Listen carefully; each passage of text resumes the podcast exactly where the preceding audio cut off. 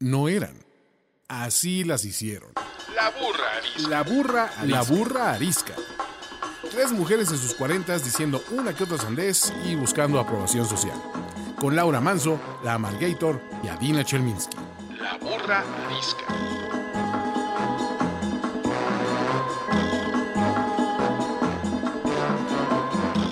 Hola, ¿cómo están? Bienvenidos a La Burra Arisca. Yo soy la Margator. Yo soy Adina Chelminsky. Yo soy Laura Manso. Y estamos aquí listas para despedazar lo que sea necesario. Me toca a mí arrancar hoy la pregunta incómoda. Que dicho sea de paso, y les recuerdo, nadie más que yo sabe cuál es la pregunta incómoda. Esto no fue planeado. Entonces, la pregunta incómoda de hoy es, ¿qué es lo que más miedo te da de ti? Ay, cabrón, las dejé sin hablar, velas, se quedaron Eso sí está muy difícil. Lo que más miedo, te da de ti, o sea, lo que más así te tú ya traes una respuesta. Tú podrías empezar y- eh, para yo, no te- yo quedar te en la silencio. Después de una cerveza y media. Mi pasión a veces me da un poco de miedo. Mi intensidad me da un poco de miedo. Porque una vez que me enrollo en, este hondo en esta onda pasional, sí me, sí me da un poco de miedo. sexosa o de cualquier No, tipo. no, no, sexosa y de otros tipos. O sea, brincas No, del armario. y Porque haces para aquellos así. que no me conocen, y a ustedes que Exacto, me conocen, explica, elabora. O sea, yo soy una persona que vive su vida haciendo listas, que tengo planeado mi itinerario de aquí al 2024, que tengo mis pros y contras escritos de todo lo que hago, que hago listas, rompo listas, tacho, tengo, o sea, saco mi ropa los lunes para el resto de la semana. A ese ¡Wow! ¿Es en serio? ¡Wow! Sí. ¿Y si cambia el clima, güey? Me friego. Te chingas me a da ¿Los frío. planes? Mis planes no cambian. Claro, Entonces, nos hemos dado cuenta. Entonces, eh, es- o sea, cuando algo me apasiona mucho y me saca de mi zona de confort, sí, sí me da mucho miedo. La verdad es que el, el salirme de lo conocido, que para mí lo conocido es lo organizado, me gusta, pero me asusta. O sea, el descontrol. Sí. La verdad es que Hola, sí me hola, di, hola, soy Adina y soy controladora. Dilo. Hola, soy. Adina y soy obsesiva compulsiva. Y a veces, esa parte a mí sí me asusta, la verdad. O sea, no poder soltar, perdón. No, o sea, cuando hay cosas que me sacan de esta zona de control completamente establecida y que establecida por mí, ¿eh? porque nadie me la establece. O sea, cuando sientes que no estás en control. Exactamente. Me da un A mí también me da. Ajá, pero es que esa sería la respuesta. Sí, esa es la respuesta correcta. ¿De qué tiene miedo uno? De perder el de, control. De, de- ajá, de, lo que no tienes, o sea, de lo que no tienes control, Claro. ¿no? Pero hay gente que fluye mucho más. Yo fluyo mucho menos. Sí, yo también. O sea, yo fluyo poco. Yo a también. mí me gusta Sí me salir de la mañana a mi casa y saber qué voy a hacer todo el día. Sea, la verdad es que fluyo poco, no que me haga Y si menos alguien a la mitad del día me cambia el plan, o sea, de vamos a comer, oye, no, ¿sabes qué? Hoy la verdad se me está complicando. Puta madre, güey.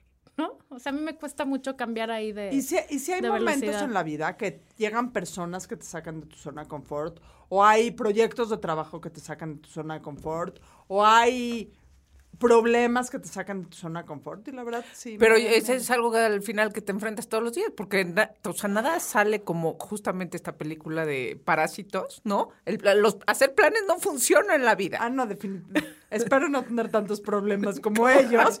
Hoy voy a checar la parte de abajo de mi casa. Tarantino en coreano. Este, ¿tú, Laurita? Yo, el autoengaño.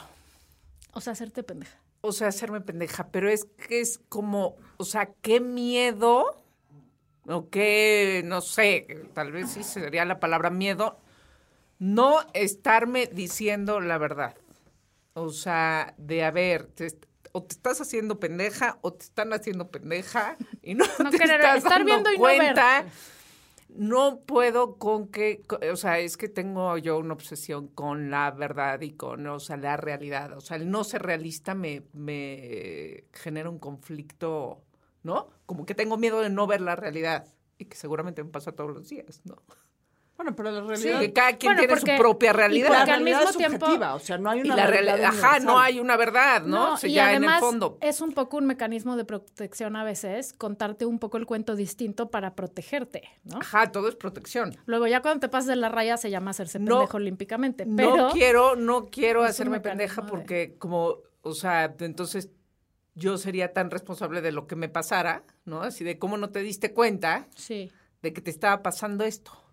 Pues entonces, claro que, eh, pues, ese miedo tampoco lo puedo evitar y tamp- también termino, pues, el autoengaño. Claro que sí, según yo no me autoengaño, pero seguro me autoengaño. No, pues yo creo que todos lo hacemos. pero hay sí hay diferentes niveles, ¿no? Hay gente que dice, híjole. No, bueno, no, hay pues gente po- que sí pobre. está viendo no. y no ve. Sí. ¿No?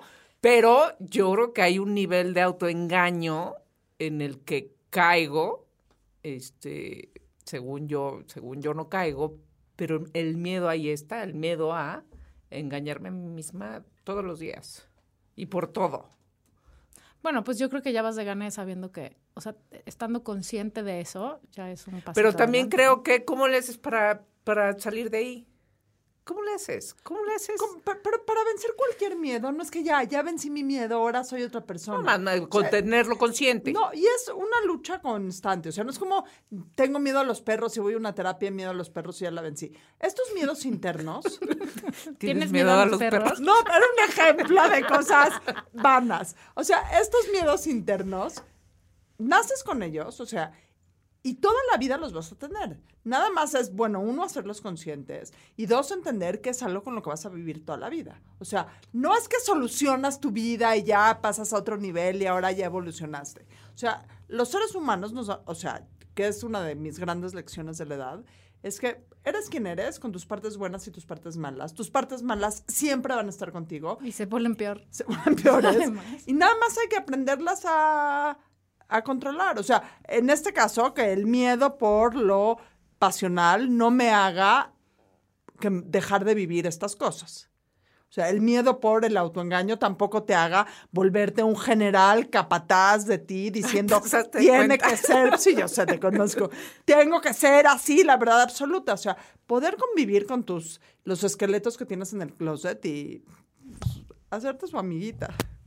Y, y otro, otro tip sería conseguirte un par de amigas. Digo, no sé si conoces a alguien tú, Adina, que te puedan dar de vez en cuando un zap y decir, Ah. te estás haciendo pendeja. Estás- no, Eso eso, es es, eso es, ajá, porque luego hay amigas que no, que no te lo dicen, pero una verdadera Sí, es amiga que- sí te lo dice, una amiga lista. Este, este no es el caso de este programa, pero deberíamos de hacer uno sobre la gran ventaja de la amistad femenina.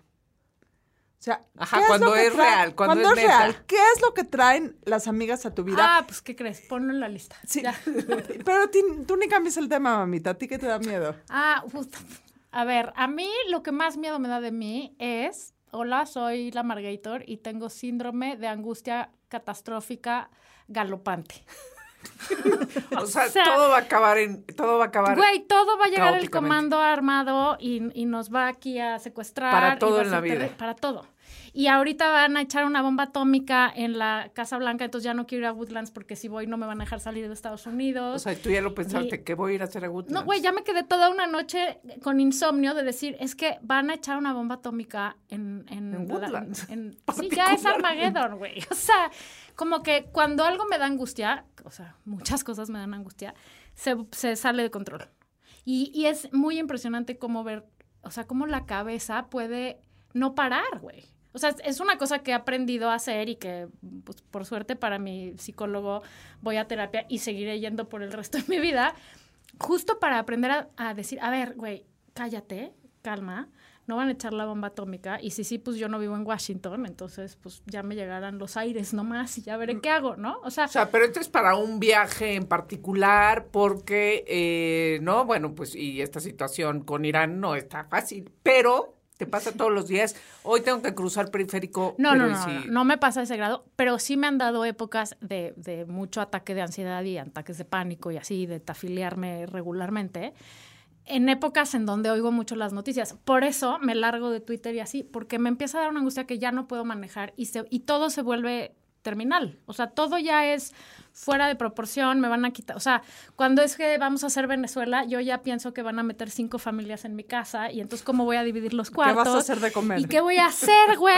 Y mis perras, Ya, si no les ¿hasta gustan dónde los que llega? están, Una cosa es que te sabes. cruce el pensamiento y otra que ya realmente hayas acomodado tu Depende casa de qué hora para meter sea, gente. si es de noche, Ah, peor. no acaba. O sea, Mark Twain decía, en mi vida tuve muchísimos problemas, la mayoría de los cuales nunca Sí, sucedieron. exactamente.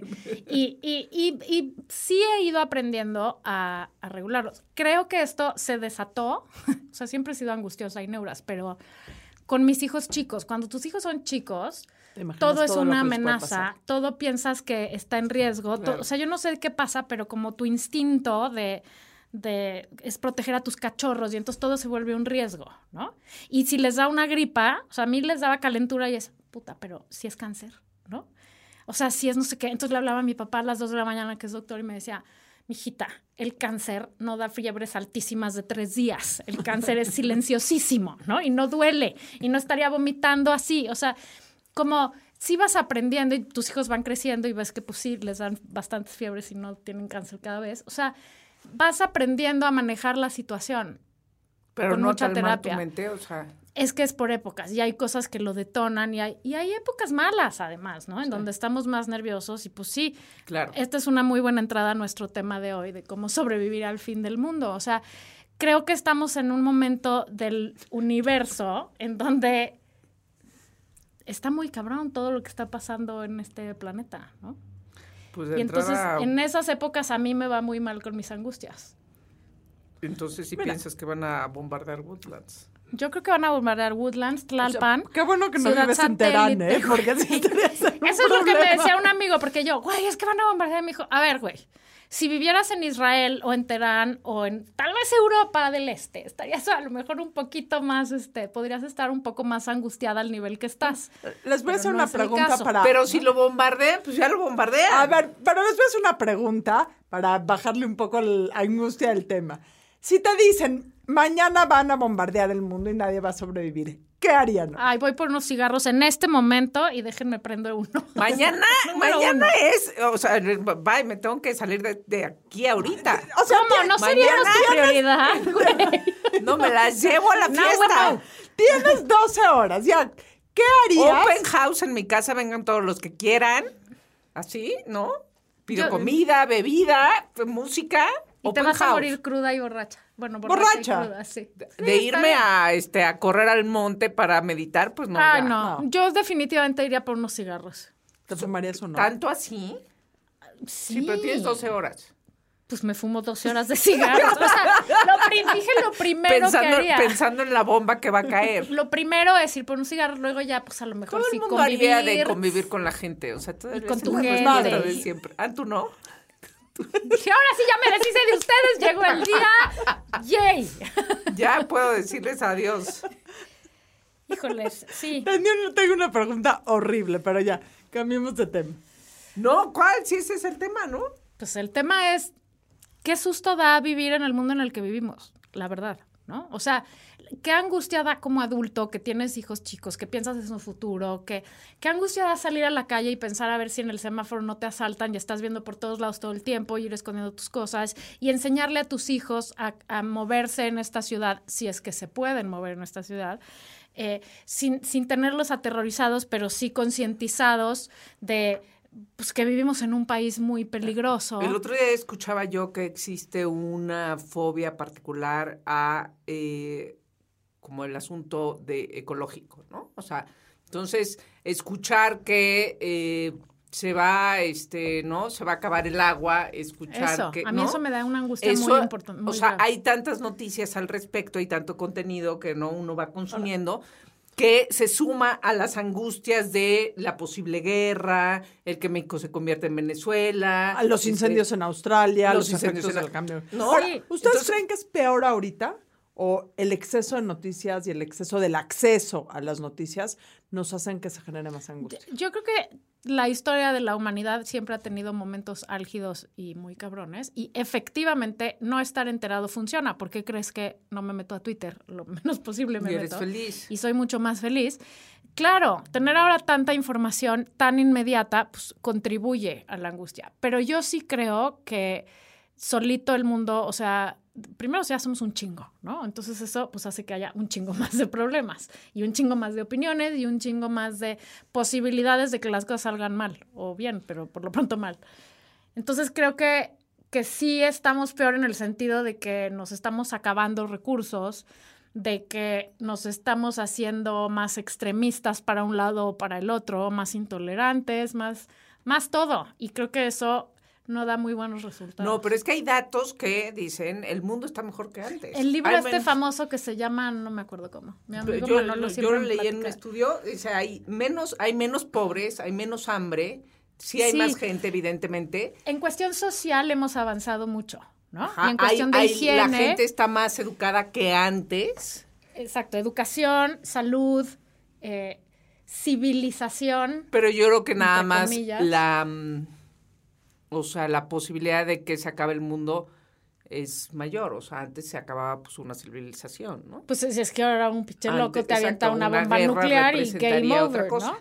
Pero, Pero el mundo está mejor que antes. O sea, las noticias sí son una cosa, este, ¿no? Y pues los que justamente hacemos noticias sabemos que es, es un track y es un rush y es un... y es un este, producto de consumo. O y sea, es la un producto de consumo. A la gente le gusta el conflicto. Le gusta saber del conflicto. Oye, se engancha con el conflicto. Una pregunta para ti, Laura Manso. A ti te genera, yo no podría tener tu trabajo, definitivamente. O sea, yo estar oyendo todo el día y entrevistando todo el día a gente de tragedias y de cosas horribles, me muero, güey. O sea, con mi angustia galopante catastrófica, me muero. ¿A ti te puede o, te- o- o puedes ponerlo al lado? Porque tengo una muy amiga querida que ustedes conocen muy bien, que le puede, muy cabrón, y que necesita espacios de, ¿no? Necesita de pronto semanas completas de no saber nada para como digerir todo eso. ¿A ti te Pues yo afecta? creo que me puede hasta cierto sentido, pero luego digo, ay, ya. ¿Te vale madre? No, es que no puedes hacer nada. No, o ah, sea, al yo final, es, es- o sea, como que llevo, no sé, si llevas 20 años en esto y ya sabes que hace 20 años o ahora, sí hay cosas muy cañonas de repente. O sea, el asunto, ¿no? Actual de Irán, Estados Unidos, muy delicado, ¿no? Y oyes a los comentaristas expertos en asuntos internacionales Sí, ya, diciendo Y que el estúpido No se de dejen Trump... llevar por la dama de hierro Laura Manso, porque yo le he oído en un par de entrevistas que yo que la conozco, la oigo en el radio y sí me la estoy imaginando quebrarse, Sí, una oye. en particular. No, que claro, el sentido que humano sí. La oigo hacer las preguntas y que me dan ganas de meter la mano a través del radio y abrazarla, porque sí, a veces, digo, lo haces muy profesional, no creo que nadie se dé cuenta, pero sí te quiebra. Sí hay un momento, en una entrevista en Ah, no, particular que no me acuerdo que no que, me quiebre. que oí hacerla, estabas a punto Temblando. de perder la vertical. Temblando, temblando porque, porque la situación es muy difícil, ¿no? Yo siempre he querido hacer eh, trabajo voluntario en hospitales y con niños y así. Y un día entendí que no puedo hacer eso, güey. Porque llego y veo a los niñitos que no tienen papás y que traen los mocos hasta Pero acá lo y que intentaste, están enfermos. o sea, ¿lo sí, fuiste? sí he ido algunas veces. Y era una angustia. O sea, porque yo quiero ir y salvar a ese niño para siempre. No contarle tres cuentos ese día en la noche y darle una concha del globo, güey, ¿no? Entonces, y me voy y sueño en mi casa con ese niño, o sea, de donde sea, pues. Eh, o sea, como que me quedo cilindreada en, pero esos niños, pero esos, entonces yo, o sea, me pega demasiado. Soy una intensa perdida, güey. ¿Qué quieres que te diga? Pero al final creo que ese es el, ese es el punto. O sea, ante todas las malas noticias y la tragedia y la corrupción y lo asqueroso y lo desagradable, o sea, creo que salir y hacer algo por alguien, Claro. o sea, si te, si te, si te sana un poco, si te, si te hace sentir mejor, o sea, el, el- el hacer algo por alguien, y, y más si tienes los recursos, y si has tenido privilegios, es como una obligación que tenemos los seres humanos Y yo, de hacer algo por alguien. y yo creo que es justo además el antídoto o el remedio o el como se diga para sobrevivir a estas épocas de mierda, ¿no? Es que- que es Desde que el mundo es mundo, la gente dice que son épocas de mierda.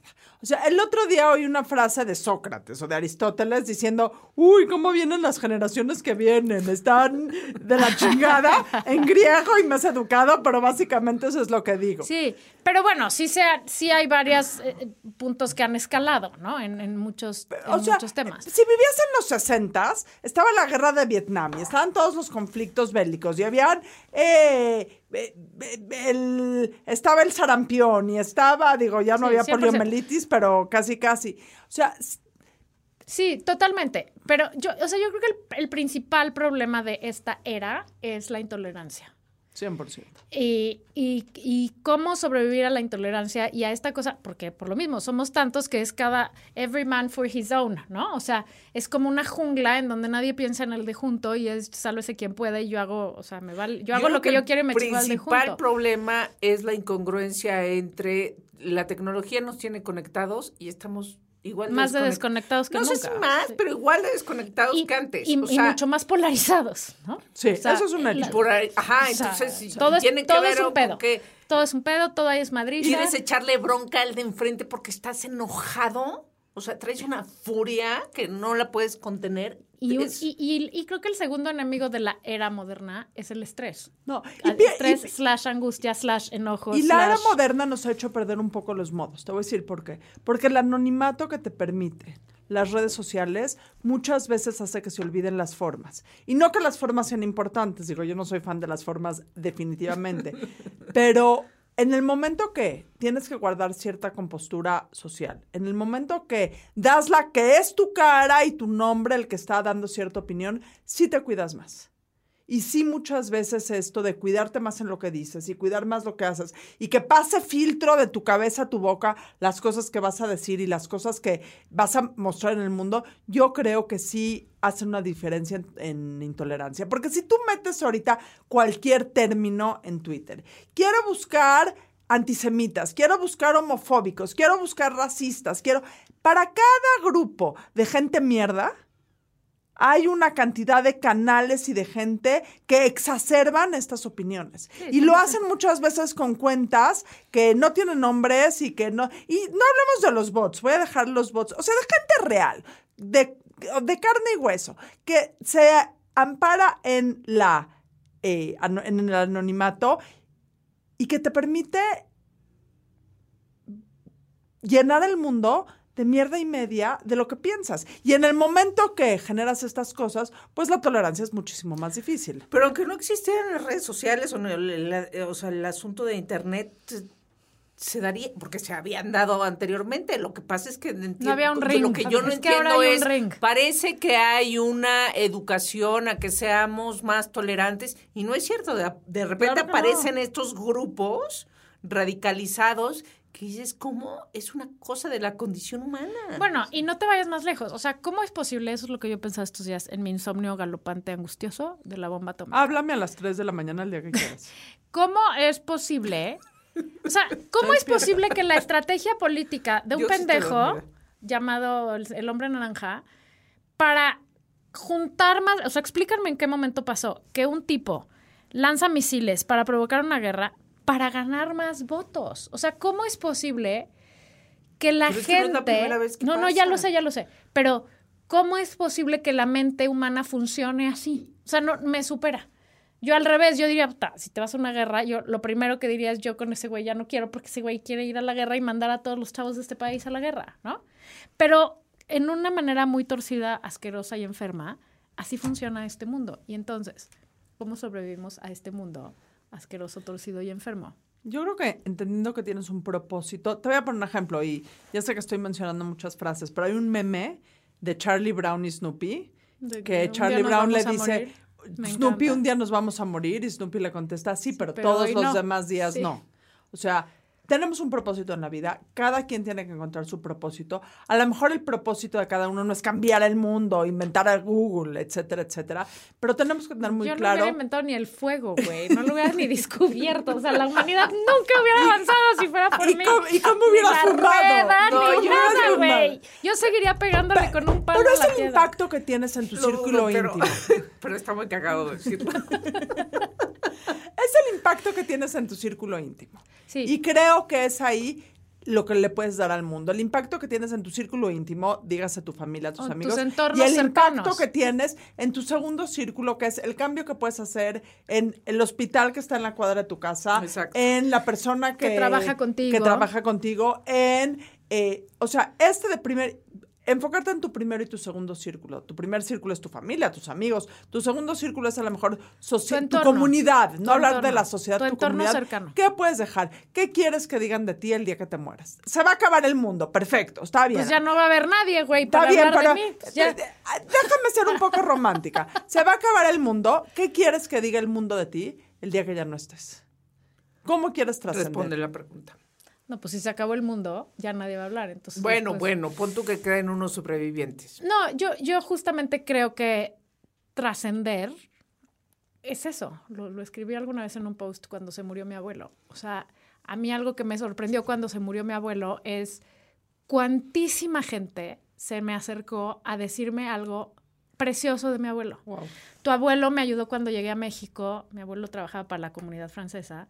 Bueno, hizo mucho por la comunidad francesa. No trabajaba por ellos, pero me ayudó cuando llegué, me ayudó a entrar a la escuela, me ayudó a buscar mi casa, me recibió en tu casa, me ayudó a resolver mi no sé qué. O sea, ¿cuánta gente de, de cual- incluso la gente que lo cuidó los últimos años, cómo lloraban y cómo decían es que su abuelo cómo me ayudó a construir mi casa, me pagó la escuela de mis hijos, me- o sea, y cosas que mi abuelo jamás nos dijo a nadie, ¿no? Cosas que ya sabíamos cómo era y, y- y era obvio y veíamos su trabajo, pero tantas cosas atrás que nunca le dijo a nadie y que cuando se muere se te acercan y te dicen, tu abuelo hizo esto y mi hijo fue a la universidad porque tu abuelo la... pa-". O sea, qué increíble, eso es trascender. Claro. Y eso, ese es el objetivo en la vida, venir a mejorar no el mundo, bien como dices bien, no lo puedes cambiar, a lo mejor hay algunos que lo cambian en algunas maneras, pero cambiar tu mundito 100%. alrededor, ¿no? O sea, creo que ese es el objetivo. Y además, lo que tú decías, Laura,